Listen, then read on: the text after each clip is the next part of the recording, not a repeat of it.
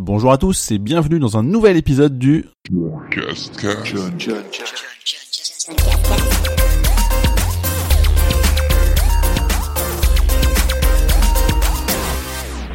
Nous sommes le dimanche 15 octobre 2017 et au sommaire de ce numéro 23 du John Cascast, je vais vous parler de tous les événements que j'ai pu faire ces derniers jours avec un lancement de bouquins de recettes avec Guillaume Pastry, le Lego Christmas Show, la station connectée Soui, le Playing House chez PlayStation, le film Thor Ragnarok, le goûter Lego Star Wars, la Lock Academy avec l'opération Mindfall, et je vous parlerai évidemment des jeux auxquels j'ai pu jouer ces dernières semaines, avec Splasher, Flip Wars, Destiny 2, Metroid Samus Return, Alteric, Blackwood Crossing, Spy Chameleon, et le truc cool page vidéo de ce podcast sera Exit, un jeu de chez Yellow.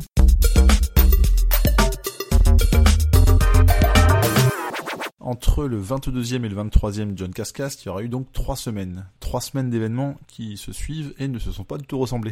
Puisque la première semaine, donc le mardi 26 septembre, j'étais au lancement de Geek and Pastry, donc c'est le cinquième livre de Gastronomique, où on a pu tester quelques-unes des recettes euh, très sympathiques et sucrées de Thibaut Villanova, qui euh, donc euh, sort un nouveau bouquin. Donc c'est le, plus rose de la série, parce que c'est quelque chose qui se fait beaucoup en livre de pâtisserie. Et j'ai d'ailleurs écrit un article sur le blog il y a quelques jours, donc je vous invite à aller le voir si vous voulez tester ces différentes recettes, qui sont inspirées de pas mal d'univers, tous plus ou moins appréciés, je, pense, que je vous laisse découvrir. Le mercredi 27 septembre, donc le lendemain, c'était le Lego Christmas Show. Donc là, c'était la découverte des nouvelles gammes de Lego qui sont sorties récemment ou ceux qui vont euh, sortir d'ici la fin de l'année. Donc ça va de, il y a tous les âges, hein. donc euh, les, très gros Lego que j'ai même pas été voir euh, jusqu'à l'âge de 2 ou 3 ans, je pense, enfin, ceux qu'on peut pas mettre dans la bouche pour les enfants, euh, jusqu'au Lego plus grand, enfin comment dire plus quali pour les parents, donc tout ce qui est Star Wars et compagnie. Donc il y a des best-of sur des grosses licences, comme par exemple Vaiana dans le dernier dessin animé de Disney qui, qui cartonne. Évidemment, je l'ai dit juste avant, mais tout ce qui est Star Wars avec euh, l'épisode 8 qui sort au mois de décembre. Donc c'est l'occasion de, de, revendre plein plein de boîtes et, euh, et euh, tout ce de, de, pouvoir en acheter en fait. Donc il y a aussi les calendriers de l'avant, Star Wars notamment, qui est 10 euros plus cher que les autres, étonnamment.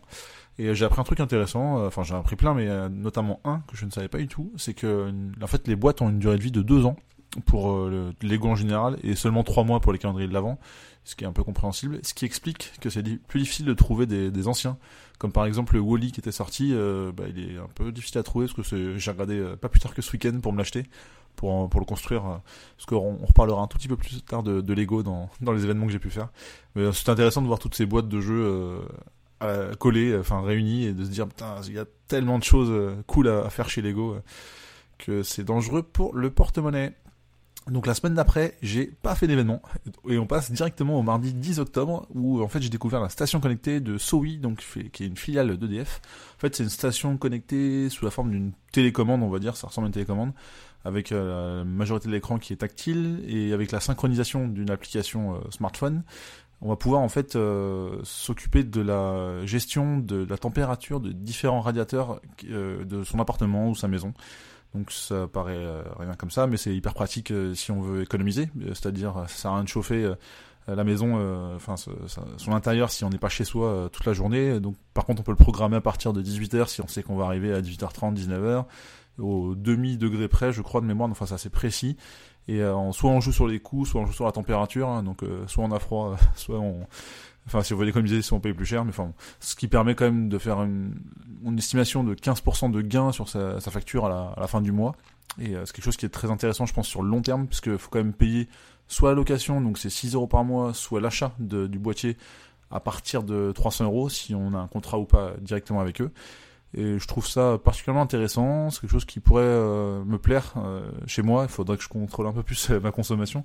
Mais en tout cas, on peut retrouver pas mal d'infos sur le site de Sowi, donc S-O-W-E-E.fr. Euh, et je pense qu'ils disent bien mieux que moi comment ça fonctionne.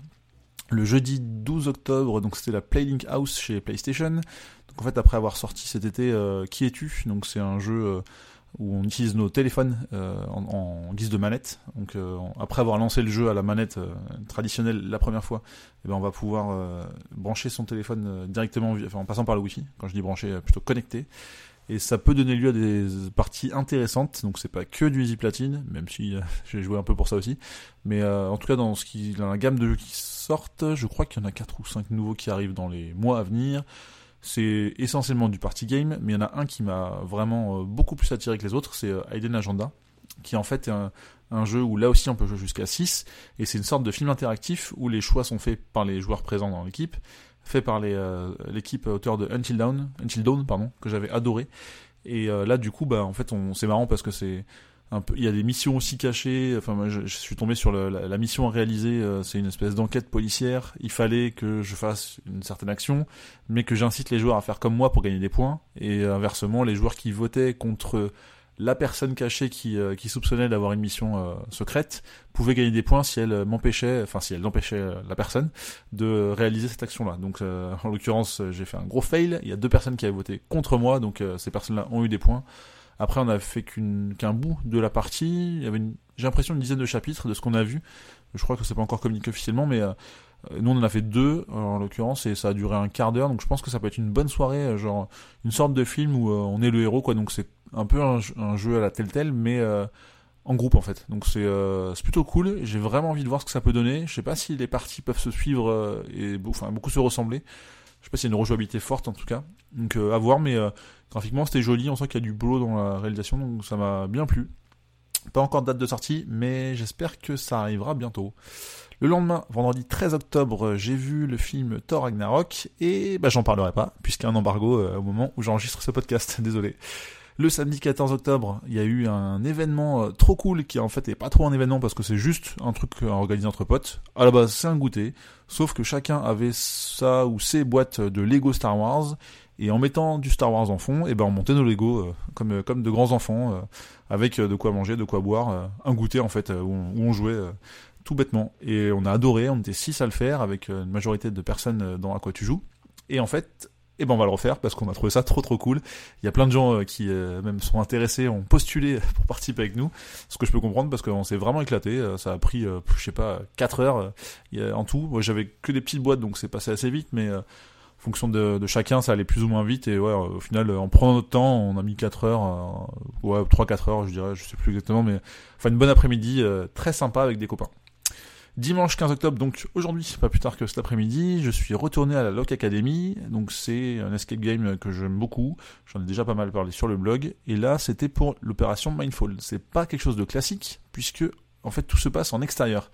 Après un briefing euh, rapide de quelqu'un du staff, donc on a eu euh, à notre disposition un iPad et un sac d'éléments utiles à l'enquête. Mais en fait, je vois plutôt ça comme une sorte de chasse au trésor avec un côté escape game. C'est pas vraiment un escape game, parce que déjà on est dehors. Et en fait, c'est plus une visite sur laquelle on va, sans trop spoiler évidemment, regarder certains éléments de la ville de Paris. Donc ça se passe dans le premier arrondissement. On fait un tout petit tour. Et au final, pour, on a 80 minutes pour euh, sauver le monde. Allez, pour vous garder le pitch si ça vous intéresse. Et je ça plutôt sympa. Donc, il y a plusieurs euh, modes, en fait, euh, visiblement, sans trop que je le demande, on était déjà en mode expert. Peut-être parce qu'on avait déjà fait aussi plusieurs fois euh, cette escape game et même d'autres. Ce qui permettait d'avoir des indices moins faciles. Et c'était, on était trois, en l'occurrence, et c'était un bon nombre, je pense. 3-4, c'est pas mal. 5, pour moi, c'est trop. Sauf si vous venez en famille, par exemple, un couple avec deux, trois enfants ou enfin euh, ce, genre de, groupe là, c'est ça peut être rigolo, même en mode facile pour avoir plus de temps, euh, pour avoir des indices plus faciles, euh, pour pas perdre trop de temps justement.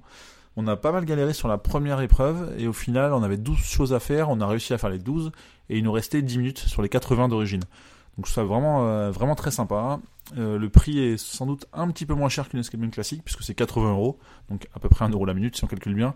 À diviser par 3, 4, 5 selon votre groupe, et euh, au final, ça fait quelque chose de moins cher, mais en même temps, il y a peut-être moins d'éléments à manipuler, il y a un peu plus de marge, enfin, c'est, c'est peut-être encore un petit peu la saison pour le faire, après ce sera un peu tard euh, selon, la température, mais je trouve que c'était euh, vraiment quali au niveau de l'application, il y a un petit côté réalité augmentée, on va présenter un objet devant la caméra de la tablette qu'on avait, et ça va créer des choses, faire apparaître un coffre sur lequel on va appuyer, etc. Donc on n'a pas eu de soucis techniques, c'était vraiment euh, vraiment bien fait. On peut jamais euh, mettre en veille la, tablette. On a un numéro à contacter en cas d'urgence. On se fait surveiller à distance avec notre position GPS. De toute façon, la personne qui masterise ça voit si on bloque, euh, enfin si on est trop au même endroit.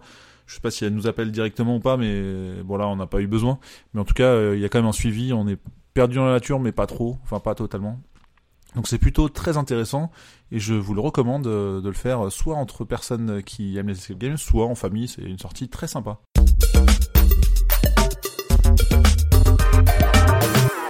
Passe maintenant aux jeux vidéo que j'ai pu faire ces derniers jours, et il y en a surtout un dont je veux vous parler, dont je suis tombé amoureux, que j'attendais beaucoup, et il est juste génial, c'est Splasher, un platformer 2D qui a été fait par un ancien, donc c'est Romain Claude, un ancien de chez Ubisoft qui a travaillé sur les Rayman euh, Legends et Origins, et il est absolument génial, son gameplay est parfait, si on, si on perd dans ce jeu, c'est notre faute, je suis vraiment tombé amoureux et, et tous les fans de plateforme ne peuvent qu'apprécier la qualité de ce jeu, il est vraiment dingue.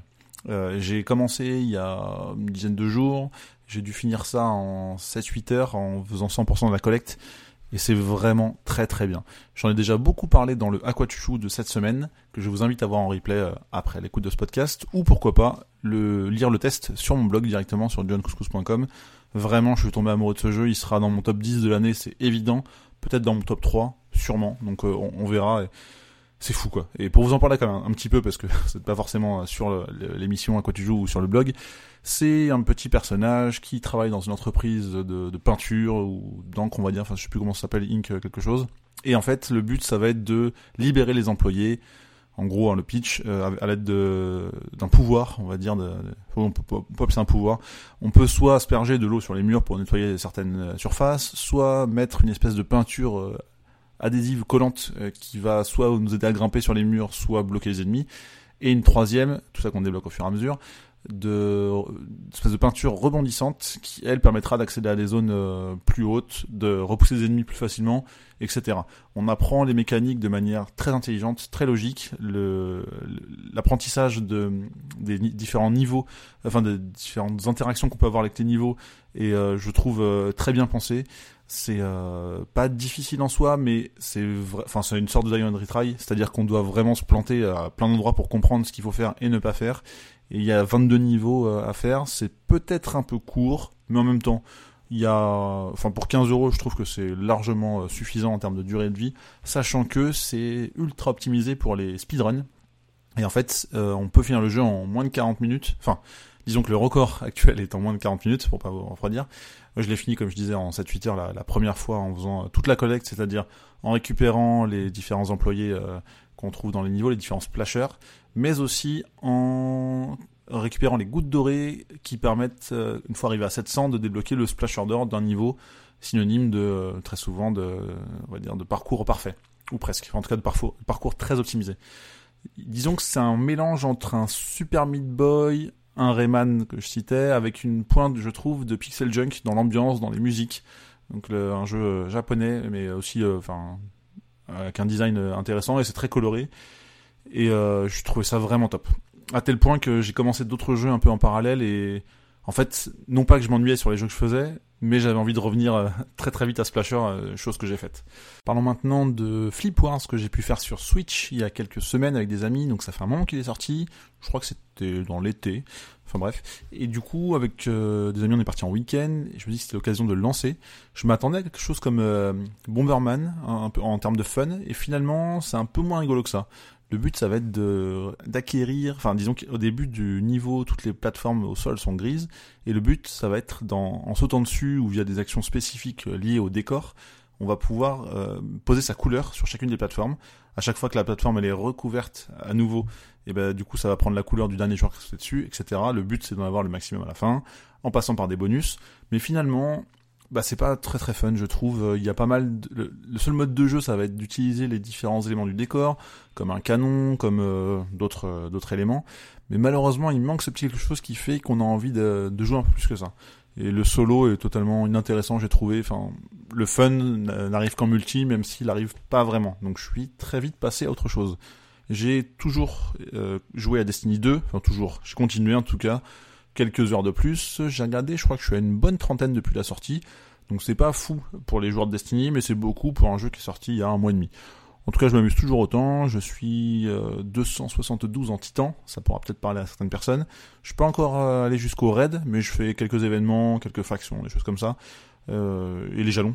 Et je m'amuse toujours autant. Et disons que c'est mon, mon petit jeu, enfin mon gros jeu chronophage euh, à côté d'Hearthstone, euh, que je ne cite plus, euh, que je fais dès que j'allume la console de temps en temps. Et il m'arrive même parfois, pendant les pauses déj ou quand je suis pas chez moi et qu'il y a du wifi ou une bonne connexion en 4G, de prendre ma PS4 en remote pour pouvoir avancer, faire un peu de farm sur le jeu. ça marche encore. Hein. C'est une fonctionnalité qui est sortie il y a quelques années, puisque ça marchait même déjà sur la PS3, sur certains jeux. Et finalement, bah, je le fais de plus en plus, peut-être grâce ou à cause de Destiny 2 euh, depuis le mois de septembre. J'ai aussi joué à Metroid Samus Returns, dont j'ai reçu le collector, que j'ai réussi à commander. ça, j'étais quand même plutôt content. Malheureusement, j'ai à peine joué deux heures, parce que j'ai plus joué à la Vita dans les transports ces derniers temps mais ça reste un très bon jeu. Donc c'est le, remake en mieux, bien sûr, avec plein de choses en plus du 2 sorti sur Game Boy. Et c'est toujours aussi cool, euh, puisque je, je, suis devenu fan des Metroidvania grâce à Super Metroid, peut-être plus que Metroid d'abord. Mais euh, bon, c'est toujours aussi cool, et euh, je pense que je vais me le faire en, fil rouge un peu de la 3DS, c'est ce qui me permet de la garder allumée, on va dire. J'ai aussi joué à Alteric sur PS Vita, donc ça c'est un jeu qui est pas très connu, c'est une sorte de cube qui se déplace dans des tableaux assez simplistes avec pas mal de petites plateformes où on, avance comme ça avec deux pouvoirs, euh, le double saut, enfin le saut et le double saut, mais aussi le fait de changer de monde. C'est-à-dire qu'en appuyant sur la touche carré, on va pouvoir passer du monde fond bleu au monde fond rouge, et en fait chacun des mondes a ses propres plateformes. Donc un peu à la U euh, qu'on a vu sur PS Vita, où là c'est les couleurs, où il y a plein de couleurs différentes. Bah là il y, a, juste entre guillemets deux, mondes, et parfois on fait un saut et dans les airs on change de monde pour pouvoir euh, arriver sur une plateforme qui n'apparaissait pas euh, dans le monde d'avant. Le platine a l'air pas trop compliqué, c'est notamment pour ça que j'ai voulu jouer puisque j'aimais bien aussi le, design euh, ultra simpliste. Et d'ailleurs les trophées sont très mal traduits parce que par exemple il y a un trophée pour finir le monde 1 et un autre finir le monde 6 sans mourir. Sauf que c'est pas le monde 6 qu'il faut terminer mais le level 6 du monde 1. Ce genre de choses, enfin je trouve ça un peu dommage que ça n'ait pas été relu, corrigé par quelqu'un. Enfin bref, après on le sait, les guides le savent mais c'est euh, pas euh, écrit dessus facilement. Bon bref. Sinon, j'ai aussi lancé Blackwood Crossing. Alors, je l'avais déjà terminé avec, euh, enfin, on l'avait fait un peu à deux avec avec ma copine, mais je l'avais jamais fait sur mon compte et je l'avais gardé pour une Trophy Night que j'ai fait avec des amis, donc soirée où on s'amuse à débloquer un max de trophées. Donc je l'ai lancé en me disant allez un petit platine facile en 2-3 heures c'est plié.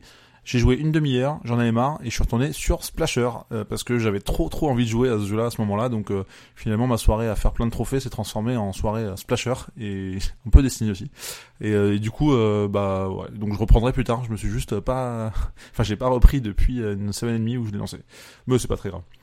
J'ai aussi joué le dernier jeu à trophée que je vais vous citer pour aujourd'hui, c'est Spy Caméléon. Donc c'est un petit jeu, c'est censé être un platine pas trop compliqué au final, j'avais galéré, j'ai fait une pause, je suis revenu dessus.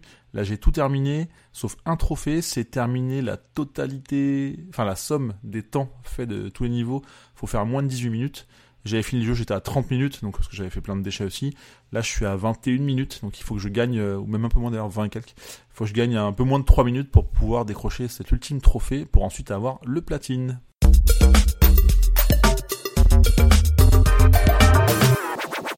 Le truc cool, le page vidéo de ce 23e épisode, c'est le jeu Exit de chez Yellow. En fait, c'est une sorte d'escape game à la maison. Pour l'instant, j'en ai réalisé qu'un seul, c'est le tombeau du pharaon. Donc on a fait ça un soir à 4. Ça nous a pris un petit peu moins d'une heure trente. Faut savoir que c'est un temps moyen, ça dépend combien de joueurs on va être. Je pense que c'est pas forcément intéressant d'être beaucoup, ça doit se jouer entre 2 et 6 personnes, quelque chose comme ça. Donc 4 euh, c'était à peu près idéal. Et en fait, c'est vraiment un escape game euh, comme on l'entend, c'est-à-dire qu'on on va ouvrir une boîte de jeu, dedans on va avoir plusieurs éléments qu'on va apprendre à utiliser progressivement. D'ailleurs, c'est même conseillé de ne pas regarder tous les éléments de jeu, mais d'abord lire la règle pour bien comprendre ce qu'on va devoir faire, pour ensuite lancer le chronomètre. Et ce qui est particulier, c'est qu'en fait, c'est un jeu qu'on va utiliser vraiment qu'une seule fois. C'est un jeu euh, jetable. C'est-à-dire qu'on va devoir déchirer les cartes, écrire sur certains cahiers, sur certains éléments. Et en fait, ça paraît bizarre, ça fait un peu chier de se dire, j'ai payé un jeu comme ça et je pourrais jamais rejouer avec. Mais ça reste quand même nettement moins cher qu'un escape game. Faut se dire que c'est quelque chose qu'on va, qu'on va jeter, en fait. Hein. Et ça coûte entre 15 et 20 euros. Donc finalement, à 4 personnes pour une soirée, bah, c'est pas si cher que ça. Faut, faut quand même relativiser. Donc c'est quand même vraiment fun. Je m'attendais pas à être autant pris dans, dans, le jeu. Il y a des mécaniques intéressantes finalement, malgré le fait d'être juste dans une boîte de jeu. Je vais pas vous en dire plus parce que ce serait, je pense, vous gâcher l'expérience, mais ça m'a particulièrement plu.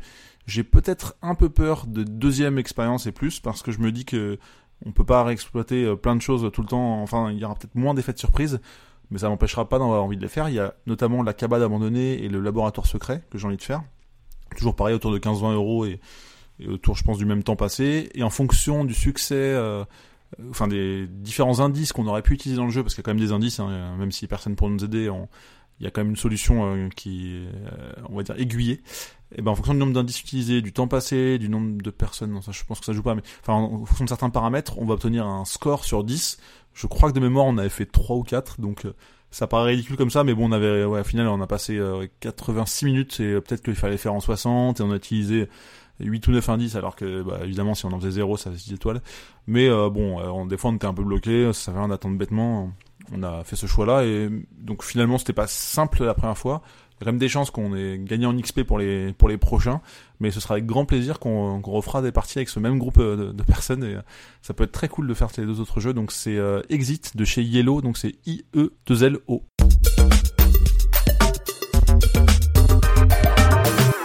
Et c'est terminé pour ce 23e épisode du John Cascast.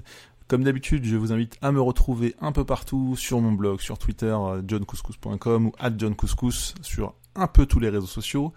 Je vous remercie à nouveau d'avoir écouté ce numéro et n'hésitez pas à me donner votre avis de manière perso ou, public, peu importe euh, où vous pourrez me trouver. Pourquoi pas sur le compte Twitter, at johncascast, qui est euh, très récent. Et évidemment, vous pouvez vous abonner si vous avez apprécié, en parler même à vos potes. Vous abonner, c'est facile et c'est gratuit sur les différents lecteurs de podcasts, hein, donc euh, côté iTunes, côté Podcast Addict, ça je vous laisse faire. Et pourquoi pas même mettre 5 étoiles, ça peut être sympa. Et on se retrouve très prochainement pour un prochain épisode. Merci encore de votre écoute.